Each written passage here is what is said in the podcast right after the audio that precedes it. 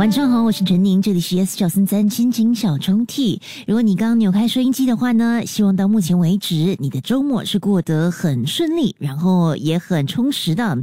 而来到了这个时间点呢，要进行这个单元，要为一位朋友拉开他的心情小抽屉，念出属于你的一段故事跟回忆。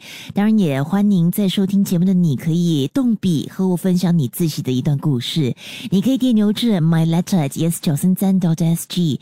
可以在电邮当中附上你想要搭上的一首歌曲。那如果有指定的歌曲啊，或者是日期，都告诉我吧，我会尽量的为你安排的。呃，除了是在七点五十分每个星期六及星期天会首播之外呢，想要重温不同朋友们的故事，午夜十二点十分有重播，你可以下载 Me Listen 以及 Spotify 点击 Podcast。今天要拉开的心情小抽屉是来自静文。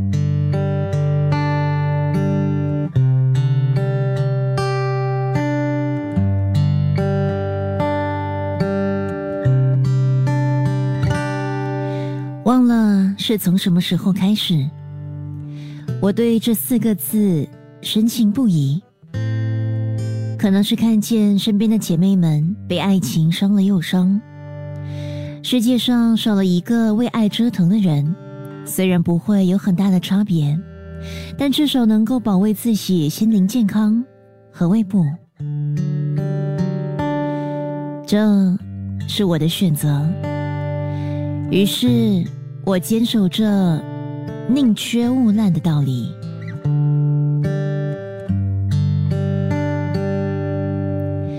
我以为随着这样的定势，我的心会处于无法动容的状态。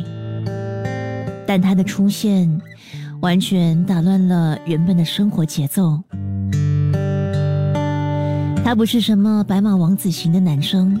更不是那种你会回头看第二眼的高帅标准，呆呆的样子，戴着黑框眼镜，根本就不是我喜欢的类型。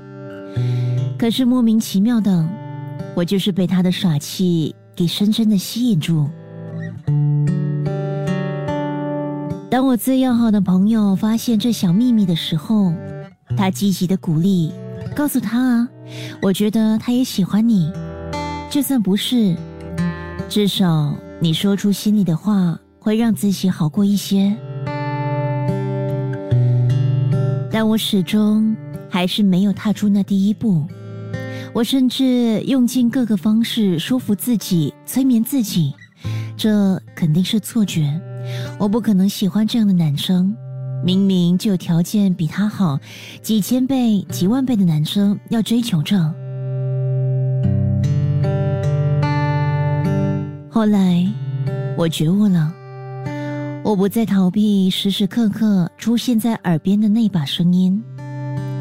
我其实更要感谢网上偶见的一篇文章，内容其实是关于一位香港艺人郑伊健，把他的第一个七年给了邵美琪，第二个七年给了梁咏琪，如今。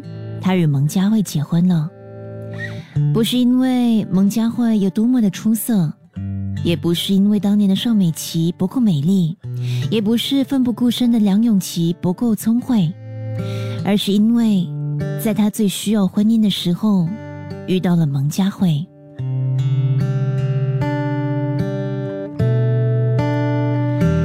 其实爱情没有所谓的规矩或形式。爱情只不过是一种幸运，能够在对的时间遇见对的人。爱得早，不如爱得刚刚好。说不定爱情很容易，说不定永远也很容易。困难的是找到那个可以与你面对生活各种起落的他。我有预感，你。就是他，即刻下载 Me Lesson 应用程序，收听更多心情小抽屉的故事分享。你也可以在 Spotify 或 Apple Podcasts 收听。